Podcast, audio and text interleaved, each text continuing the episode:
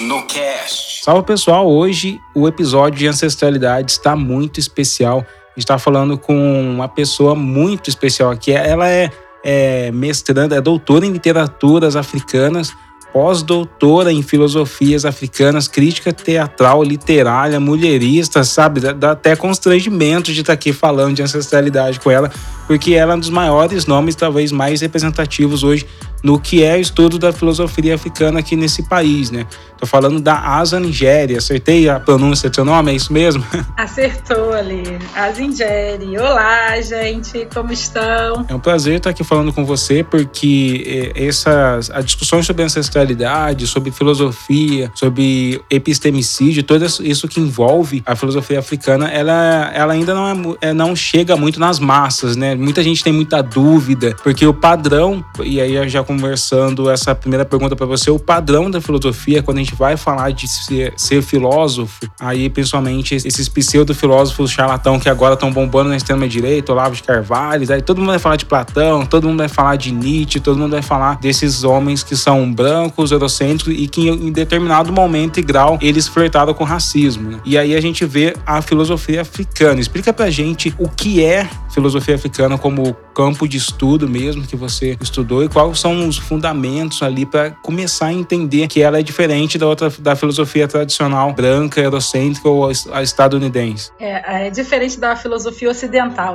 né? A gente pode botar dentro dessa bagagem. Bom, é, é uma discussão profunda, mas eu vou ser o máximo sucinto que der e, e aproveito já convido vocês a conhecerem meu canal no YouTube, porque lá tem muita discussão em torno de filosofia, é, afro-referências, né? Um canal de compartilhamento de conhecimento Os links eu vou deixar todo aqui no, na descrição do podcast, então você curte, segue a Asa, já marquei nas redes sociais, tá? Porque assim, é uma discussão, como eu falou, complexa, que esse episódio vai te dar uma portinha ali, uma pontinha é. para você depois se aventurar ali. Exatamente. Tem muito, muita discussão acontece, então se você ficar interessado, você pode buscar que vai encontrar bastante coisa. Então, primeiramente, eu quero pontuar que não é filosofia africana, que sim, são filosofias africanas, assim como são literaturas africanas, porque, mais uma vez, a gente está falando de um pluriverso de culturas, é, de éticas, né, e, aí, e de estéticas, que são elementos filosóficos que eu pesquiso. É importante dizer que eu estudo caminhos de humanidade solar, né, então eu me proponho desde o do final do doutorado e todo o pós-doutoramento, e agora nos dois núcleos de pesquisa que eu coordeno, a gente se debruça sobre o cenário de desumanização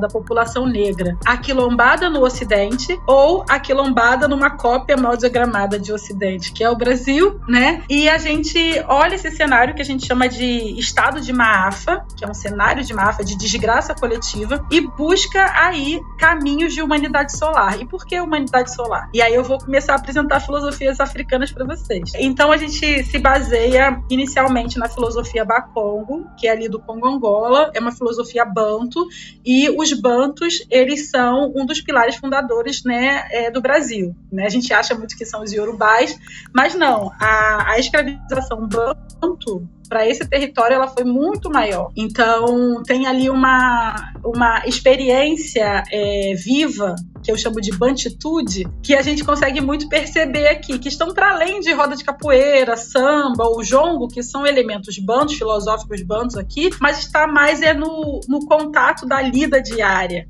né, na construção é, dos quintais familiares, que todo mundo é, se aquilomba no mesmo quintal em volta de uma casa primeira, a casa da avó, a casa do avô, aquele primeiro que deu um passo. E, e essas são construções práticas filosóficas banto que a gente tem como herança aqui na diáspora brasileira. E aí. Desculpa te cortar, mas isso é uma, é uma muito uma realidade assim que a gente vive, que eu vivi aqui no interior, porque é, teve a minha avó, e aí simplesmente ela vai agregando as pessoas. A minha avó era super miserável, realmente, de, de comer fubá, assim mesmo, de só comer fubá, e mesmo assim ela chegava a adotar. É, tem dois tios meus que são adotados porque perderam os pais. Então, assim, festa de família era festa que tinha 30, 40 pessoas no mesmo quintal, assim, sabe? E eu acho que isso também reflete muito na experiência do samba, né? Essa experiência da, dos quintais ali, né?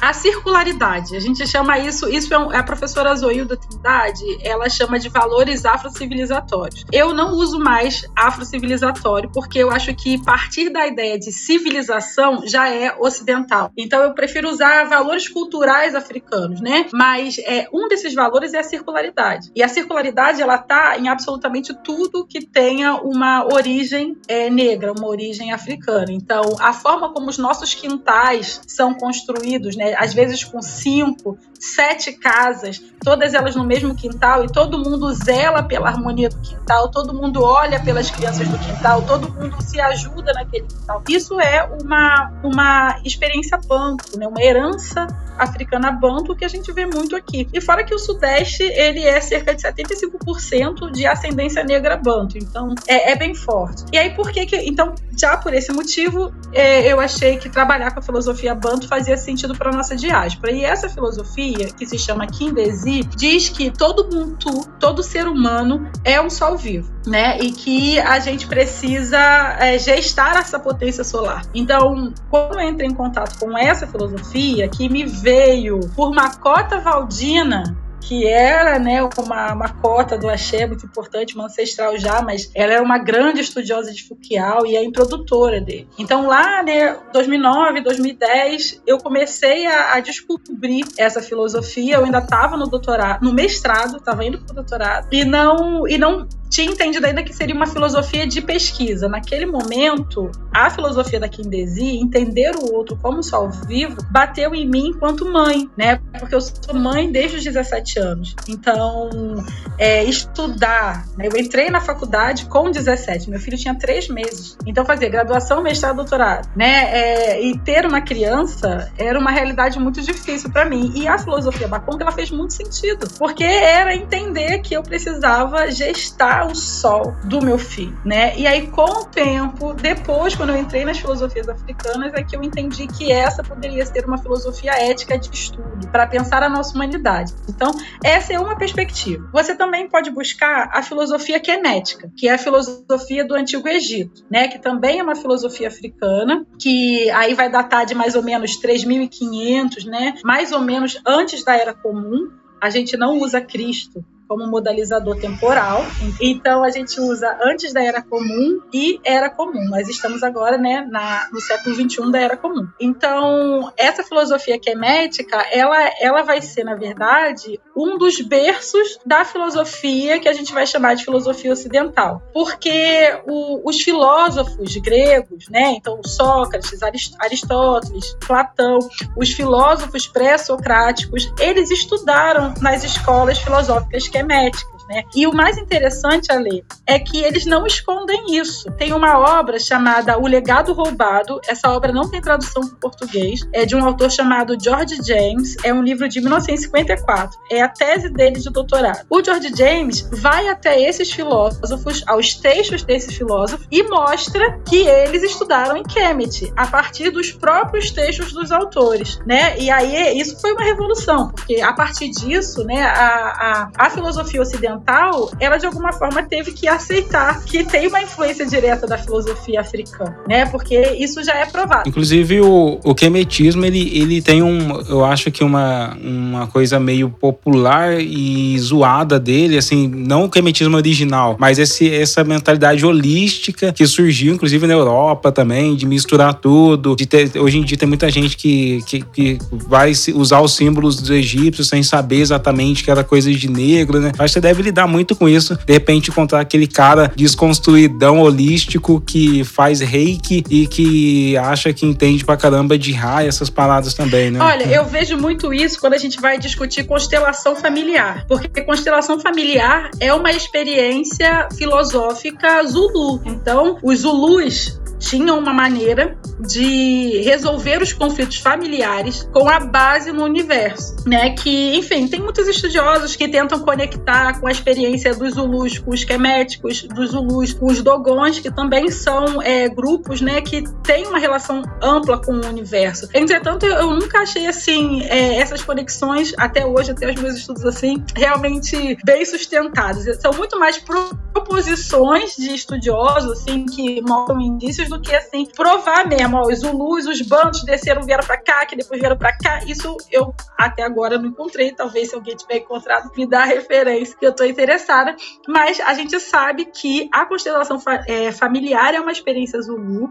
Então teve um padre que viveu lá, se eu não me engano se é belga ou se é inglês, um dos dois. É, e esse padre, ele viveu entre os Zulus, enfim, como missionário, né? É, nesse período mesmo de colonização. E ele percebeu que tinha alguma coisa diferente na forma dos Zulus lidarem com os conflitos, né? E aí é importante também pontuar, os Zulus são bantos, né? É, fazem parte do, desse grupo etnolinguístico é banto. Então, por exemplo, essa é uma apropriação, né? Feita pelo Ocidente. E aí vamos tentar, vamos pessoas pretas tentar fazer uma sessão de constelação familiar para vocês verem a fortuna que é, né? E aí, veja, eu acho que é interessante observar esse lado, assim, o quanto as nossas tecnologias, elas são retiradas de nós, embranquecidas, né? E depois se torna, é, nos deixa inacessível a elas, né? Porque imagina se constelação familiar pudesse ser acessada pelas, pelas populações pretas, né? A quantidade de conflitos que a gente carrega é, dentro da carga mesmo energética das nossas linhagens, por conta, né, da desgraça coletiva, por conta da maafa, por conta da escravidão, a constelação familiar é uma grande ferramenta, né? E aí eu volto à filosofia Bakongo, que Foucault diz o seguinte: vamos pensar no tempo enquanto uma materialização presente, né? Então nós somos ancestrais do tempo presente. Então, para frente tem uma espiral do tempo, para trás tem uma espiral do tempo. Então, para frente é o futuro, para trás é o passado, mas a gente só vive a experiência radical do presente, né? Porque viver uma experiência radical do agora. Não tem tipo replay, pausa, stop, peraí. Não tem, né? Então, o que, que ele vai dizer? Ele vai dizer que a gente, nessa experiência presente, a gente pode criar nós, né? Nós mesmos. E dentro nessa linha. Então, como, como esses nós podem ser criados? Eles podem ser criados por falta de perdão, uma palavra mal dada, um tapa dado, um rancor, um ódio, um desamor, ou talvez uma experiência de 400 anos de escravização e desumanização, né, do Ocidente sobre nós. Aí é um nó gigantesco, assim, né? Exatamente. Então, quando eu me proponho a pensar caminhos artístico-filosóficos, principalmente, de humanidade solar, me interessa olhar esses nós. Então, vamos pensar num, num carretel, né? Se você tem um nó nessa linha e enrola o carretel, como é que fica esse carretel? Ele fica deformado. Esse, esse redondo não fica redondo. Então, Foucault vai dizer isso, assim, que a gente precisa olhar esses nós do passado, olhar para o passado enquanto um espaço para a gente poder desatar esses nós. E aí, quando eu vejo a experiência de desumanização a qual a população negra está inserida nesse território de Ocidente, eu não consigo deixar de pensar nesses nós. E, sobretudo, eu não consigo deixar de pensar caminhos de desatar nó. Então, eu vou para a arte eu vou entender que a arte ela é um grande caminho de desatar nó. A gente pode pensar na espiritualidade, né? Às vezes isso é um nó que fica marcado na linhagem que precisa ser resolvido no âmbito espiritual, né? E aí já não é muito mais a minha ossada. Mas enfim, há muitas, há muitas formas de desatar esse nó, mas o mais importante é que os ancestrais que deixaram esse nó na linha do tempo, eles aguardam o ancestral do tempo presente que vai fazer esse desafio para que ele possa seguir a jornada dele enquanto um ancestral e abençoar a sua linhagem. Isso é muito bonito. E às vezes as pessoas não entendem muito, né? Eu me lembro uma vez que eu, eu fui dar uma palestra sobre amor. Eu trabalho muito com amor e eu acho que o amor ele é uma via de reumanização. E aí eu tenho um artigo chamado Amor, um ato político poético, cuja epígrafe é a seguinte: Enche meus filhos de amor para que quando eu me tornar uma ancestral, eu possa zelar diretamente por eles e pela minha linhagem. As pessoas não entenderam isso. Elas não entenderam isso. Tipo assim, como assim? Mas na verdade é porque eu entendo que eu quero passar por essa vida sem deixar nós, né? Para que quando eu me tornar uma ancestral, porque se tornar ancestral é inevitável. Então, todos nós seremos ancestrais no tempo futuro. Quando eu me tornar ancestral, eu quero ser digna da lembrança e da memória dos meus. Que os meus possam dizer que eu sou neto casa. E eu, onde quer que eu esteja, eu possa zelar por eles, né? Eu possa eh, transmitir aquela mensagem assim de proteção, aquele assim, meu filho, não sai hoje não, melhor você ficar em casa. Esses sopros que os ancestrais Sim. dão pra gente, que a gente chama de intuição. Sabe que, tipo, eu encontro a minha avó, a minha avó tem 80 e tantos anos, e eu encontrava ela no quiosque tomando cerveja, ela olhava pra mim e falava, Ale, veste a sua blusa. então a gente fica com essas memórias assim, é, gravadas. Eu sei, Asa, que, tipo, no Ocidente é um pouco difícil compreender realmente o que são as filosofias africanas, porque a gente não vive, a gente vive uma filosofia muito católica, uma filosofia que é muito ocidental branca, né? Então talvez é, a gente olha para esses conhecimentos africanos e conecta muito eles à religiosidade. E até qual é esse limite entre o que é uma filosofia africana e o que é uma religião ou uma tradição religiosa africana? A religião, que eu nem chamo de religião, porque religião é algo muito ocidental. Eu penso mais em espiritualidade. A espiritualidade africana, seja ela umbanda, candomblé, jurema, enfim, tem muitas possibilidades dessas manifestações aqui pra gente. Ela é uma parte das filosofias africanas. Então, existe algo que a gente chama de filosofias de axé. Essa é uma perspectiva das filosofias africanas. É por isso que a gente sempre fala de filosofias, porque a gente está falando de um pluriverso de possibilidades de refletir sobre o mundo dentro do continente africano e também um pluriverso de possibilidades de refletir sobre o mundo dentro das diásporas africanas, da qual o Brasil é a maior delas. Então, é, primeiramente, a gente precisa entender que o universalismo é uma característica da filosofia ocidental, né? Então, essa ideia de partir de colocar tudo numa só isso, caixa, partir né? de uma experiência única, né? É, e, e, é interessante quando a gente sabe que é, eles beberam na fonte dos queméticos. Isso é muito doido, né? E o apagamento, veja só, é, o apagamento da filosófico mesmo, do pensar filosófico, que a gente vai chamar agora de outridade, porque isso não acontece especificamente com a África. É, é, o Ocidente, pensamento ocidental, com o resto de pensamentos do mundo. Sim, eu já li alguns mitólogos, já li alguns mitólogos hindus e, e assim, é outro isso. mundo também. O, os mitólogos da Índia, isso, cara, é uma coisa isso. absurda. O, o professor Mogobe Ramose, da, ele é sul-africano, ele é da Universidade da África do Sul, não me lembro, acho que é Joanesburgo, mas não tenho certeza. E ele tem um texto muito importante, assim, para discutir filosofias africanas, em que ele vai falar sobre a pluriversalidade da filosofia.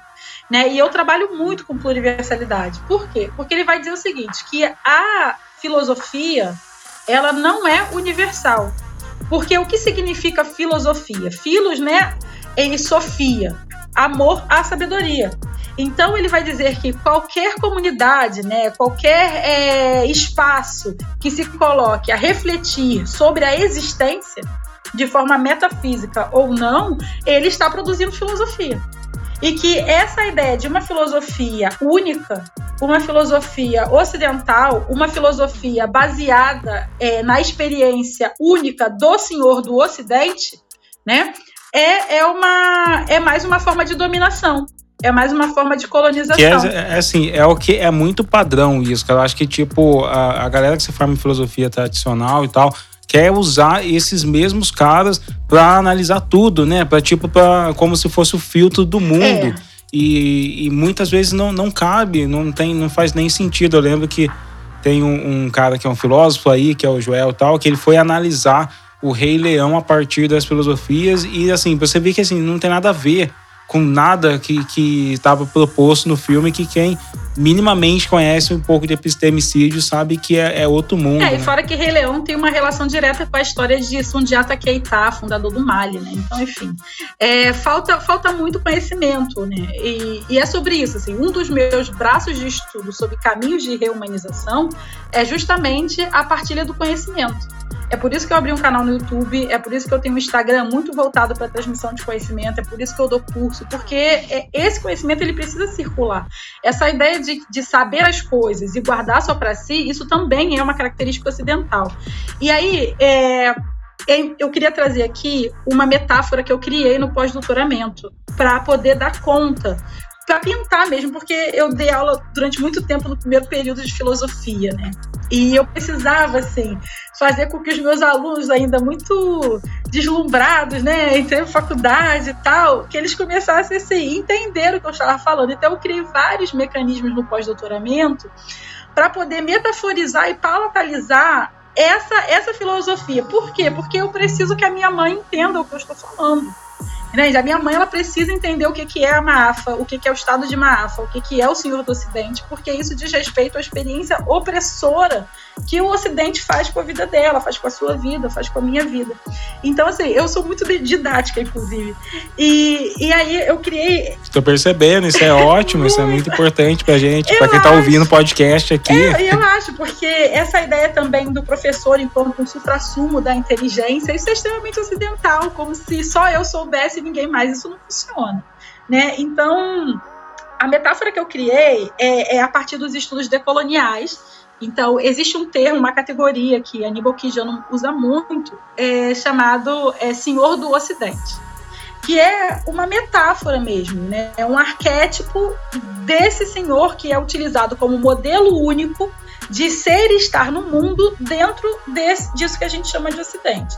E aí, vou dizer o que é Ocidente, né? Ocidente, geograficamente, é anglo-europeu o que faz com que o Brasil não seja um ocidente geográfico, porque ele está performando a categoria de América Latina.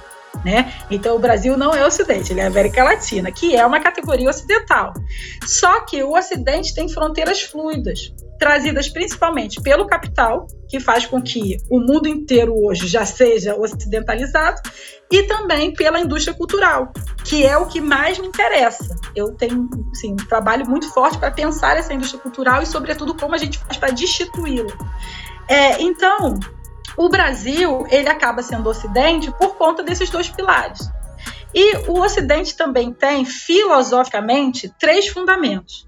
Né? E aí sou eu mesma que estou falando primeiro fundamento é a tradição iluminista, o segundo fundamento é a tradição judaico-cristã e o terceiro fundamento é a tradição greco-romana. Então, isso é o sistema de crenças e a forma de ser e estar no mundo que a gente conhece como Ocidente. E esse sistema, historicamente, toda vez que ele se encontra com a outridade, ou seja, comigo, com você, com os chineses, com os vietnamitas, africanos, a relação que ele, se, que ele estabelece é de dominação. Então, é roubar, matar, destruir, assimilar, colonizar. Isso, assim, não sou eu que estou falando, é só olhar a história ocidental. A história, né? É... E faz muito sentido porque, assim, esses caras, é, por exemplo, iluministas, é, quando eles vêm determinar a humanidade ali também, quando eles vêm determinar o que é conhecimento, é eles subalternizam neles. todos os outros. É baseado neles, é baseado no Senhor do Ocidente. Entende? E aí, o é, que, que eu fiz com essa categoria? Tentando falar com os meus alunos do Senhor do Ocidente, ninguém entendendo nada, eu pensei, eu vou usar a arte então, o que, que eu fiz? Eu fui no, no filme O Lobo de Wall Street, do Martin Scorsese, que é um filme excelente, e trouxe o personagem Jordan Belfort como uma metáfora da categoria do Senhor do Ocidente, né? Que é o personagem principal, protagonizado pelo Leonardo DiCaprio. Ótimo! Pega o telefone e começa a discar. Eu quero que lidem com os seus problemas ficando ricos. Tudo que tem a fazer hoje é pegar o telefone e falar as palavras que ensinei a vocês. E eu vou fazer vocês ficarem mais ricos que a maioria dos poderosos executivos nos Estados Unidos que inclusive é um ator que faz vários Senhores do Ocidente. Faz do Ocidente no é, Diamante de Sangue, Senhor do Ocidente Muito, né? no Django Livre. Ele tem um negócio assim de, de fazer papel de Senhor do Ocidente incrível. Nunca mais vou assistir Leonardo DiCaprio sem, sem usar esse termo, cara. Vai ficar tipo, ó, o Senhor do Ocidente atuando aí. É, aí, mas a ideia é essa. E então, analisar esse personagem. Primeiro que é um personagem real né? Ele é um, um homem que realmente existe. Depois, ele é louro de olho azul. Então ele já entra na escala de humanidade ocidental. Né? Não importa quão mal diagramado você seja, se você é louro de olho azul, você já está na escala do belo que o Ocidente considera, né? Depois, ele é o lobo de Wall Street, né, gente? Não é o lobo da Bovespa. Sim. Então ele tá assim, no coração do da capitalismo ali. ocidental. É, o que acontece com ele acontece com o Ocidente, diretamente. Depois, ele fuma crack no meio da rua e nada acontece, né? Não tem empatia pela sua mulher, não tem empatia pela outra idade. Tem uma cena lá do anão que ele joga o anão na roleta, uma coisa horrorosa. Mas o que me fez entender que ele poderia ser a metáfora arquetípica, né, audiovisual para a categoria do Senhor do Ocidente, é que ele é um dos responsáveis pelo crash de 2008 da Bolsa Americana e ele ganhou um emprego. Sim. Entende? Então, isso, assim, isso é muito, muito Senhor do Ocidente. E aí, o que, que a gente faz com essa metáfora do Senhor do Ocidente? a gente aplica essa metáfora nas construções sociais daqueles que estão dentro do Ocidente hegemônico ou fluido. E aí eu criei uma escala de humanidade ocidental. É uma escala mesmo que eu criei no meu pós-doutoramento, para entender mais ou menos como funciona a humanidade né, a, sua, a sua humanidade dentro do Ocidente. Então, no topo dessa escala como modelo arquetípico para todos os que estão dentro do Ocidente está o Jordan Belfort. E aí, todos nós que estamos aqui no Ocidente ou na fronteira fluida, somos categorizados por ele. Então, você vai estar dentro dessa escala de forma dinâmica. Pois é, quando você coloca essa escala aí, coloca ele no topo, a gente, tipo, vê, escancara pra gente, assim, de, a nossa distância. Exatamente. Ó, fenótipo, dinheiro, território, território. Território é muito importante, porque a branquitude brasileira não percebe que o fato delas terem nascido aqui nessa desgraça coletiva já a retira ou a coloca bem embaixo na escala de humanidade ocidental. E aí qual que é a questão? A gente tem uma branquitude mal diagramada que acha que é ocidental sem nunca ser. E aí aparecem filmes como Bacurau e as pessoas ficam chocadas. Só que na verdade é só uma, a categoria de ocidente sendo colocada ali quando você se encontra com o Senhor do Ocidente. Você tá, você tá soltando várias pérolas que vão ficar pra vida. Branquitude mal diagramada. Isso vai virar meme, assim. Você tá ouvindo o Infiltrados do Cast. Marca lá a Asa ali no Instagram. Coloca o meme da branquitude mal diagramada, porque esse é épico. Mas é isso, né? É, é um problema, inclusive, de educação, porque começa a criar, fazer um pacto narcísico é, de achar que ela é algo que ela nunca será, porque é isso. Não importa se você é filho de um alemão, se você nasceu nesse território que performa a América Latina, você já não faz parte do Ocidente categórico. Entende? E aí, é claro, você vai ser o, o, ocidental, o dominador dentro dessa desgraça aqui. Mas você não é hegemônico. Então é importante que, que as pessoas se enxerguem, né? Do jeito que elas realmente são, para que a gente possa fazer uma mudança. E aí, para terminar, é, essa escala é, é, ajuda a gente a se entender, né, de forma dinâmica e prática, o quanto a nossa humanidade é negociada dentro do Ocidente. Quanto a gente se esforça para ser englobado por essa escala. Se esforça como? Mexendo no rosto, alisando o cabelo, se assimilando, se embranquecendo, negando suas raízes. Então, às e vezes. Agora, e também lambendo as botas do Trump, né? Vamos lembrar que a gente tem claro. um presidente aí que, tipo, era o, o fãs, fanboy, cara, o maior fanboy dos Estados Unidos. Não, ele é a cópia mais mal diagramada do senhor do Ocidente que o Brasil pode parir, né? Não há. Não, ele é o concurso nesse sentido. Mas, enfim, e aí é importante que a gente perceba a nossa localidade diante dessa escala para, inclusive, é refletir sobre a necessidade de criar uma nova escala de humanidade. Uma escala de humanidade que seja pluriversal e não que seja universal. Né? Então, é basicamente isso que, que eu desenvolvo para entender o nosso lugar né, enquanto seres solares que nós somos dentro disso que eu chamo carinhosamente de desgraça coletiva brasileira. É. Já deu é. para entender para o pessoal aqui que se quiserem é, conhecer as filosofias africanas aí, é, tem que seguir a ASA, tem que seguir outras pessoas. Depois cita para gente aí alguns autores, algumas pessoas que podem ajudar quem quer se envolver com isso.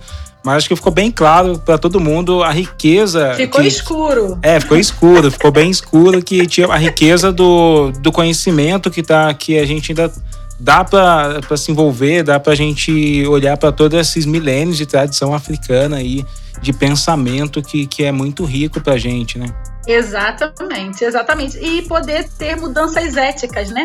Éticas, morais, comportamentais na nossa essência no tempo presente, né? Eu acho que isso é o mais importante. Claro, então cita pra gente, assim, quem é, além de te seguir, é, cita sua arroba pra galera, mas o que é o que a pessoa pode começar a se envolver com filosofias africanas, cursos, é, outras referências, livros que a pessoa pode buscar.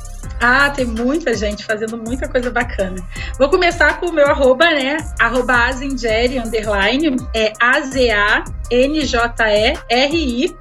E é o mesmo endereço para o meu canal no YouTube. É, aqui no Brasil a gente tem nomes muito significativos que se debruçam sobre a filosofia africana.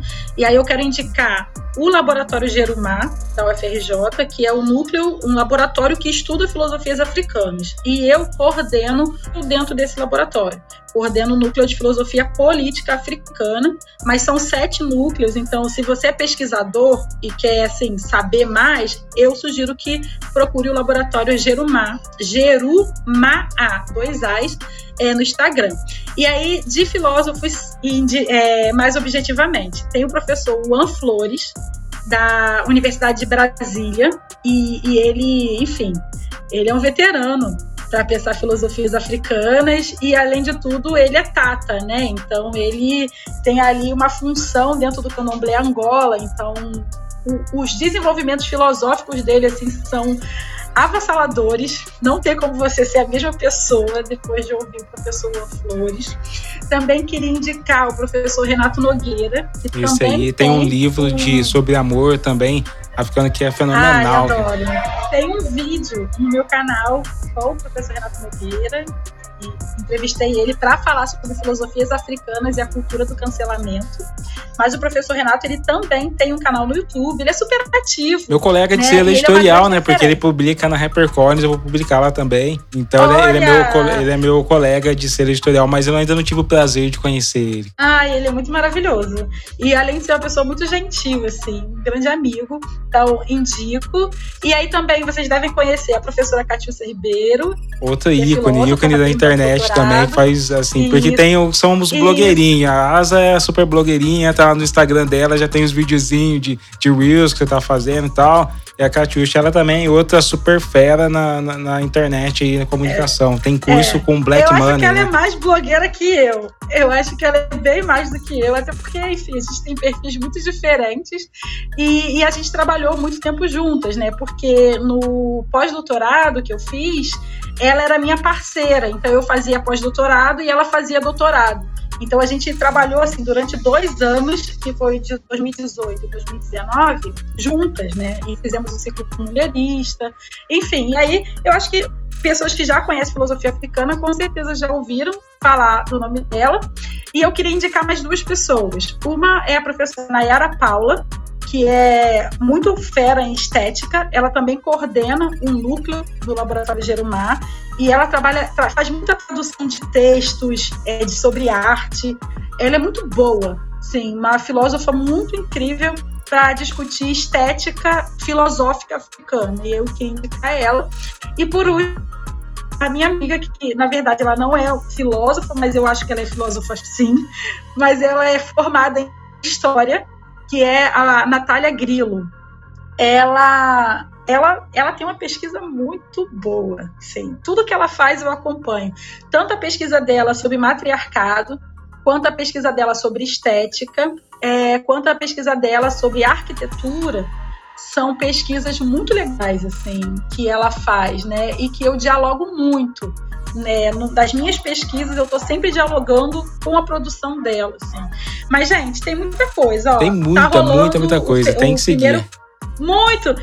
É, é, procurem o, o podcast Filosofia, é, Filosofia Pop que tá rolando, inclusive, essa semana, mas vai ficar gravado, então quando vocês estiverem ouvindo esse podcast, vocês vão poder procurar. Mas tá rolando aqui nessa semana da gravação o primeiro seminário internacional de filosofia africana, né?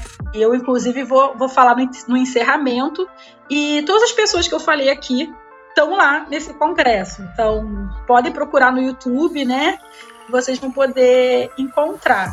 E é isso, e venho para minha formação. Eu tenho uma formação chamada África e Diáspora, Caminhos Pluriversais. Então, vira e mexe, ela tá, ela tá com as inscrições abertas agora. É, é uma formação que eu chamo de o que a escola tinha que ter te ensinado, mas não te ensinou. E, e, aí eu faço isso em dois dias para você poder virar um raio de sol. Caramba, fenomenal. Dois dias, imperdível. Ó, tem que ir. Vou deixar todos os links aqui na descrição. Asa, foi um prazer imenso ter você aqui no podcast. Vou te chamar para outros episódios. Tem um quadro novo aqui que é o Filosofia de Quintal, que é só para falar besteira, só não é filosofia séria, Adoro. não, mas a gente vai curtir pra caramba falar de samba e outras coisas. Você gosta de séries também, de TV. E é isso, prazer imenso ter você. Todos os seus contatos e redes vão estar aqui na descrição do podcast. Pessoal, é, se você gostou desse papo, comenta nas redes sociais, marca a asa, marca a minha arroba que é a Sabbath Ficha, faz a gente, divulga essa conversa aí para seus amigos. Todo mundo precisa saber dessa porta para começar a descobrir as filosofias africanas. Semana que vem é. a gente volta com mais um episódio Fitados do Cast. Até mais. Tchau.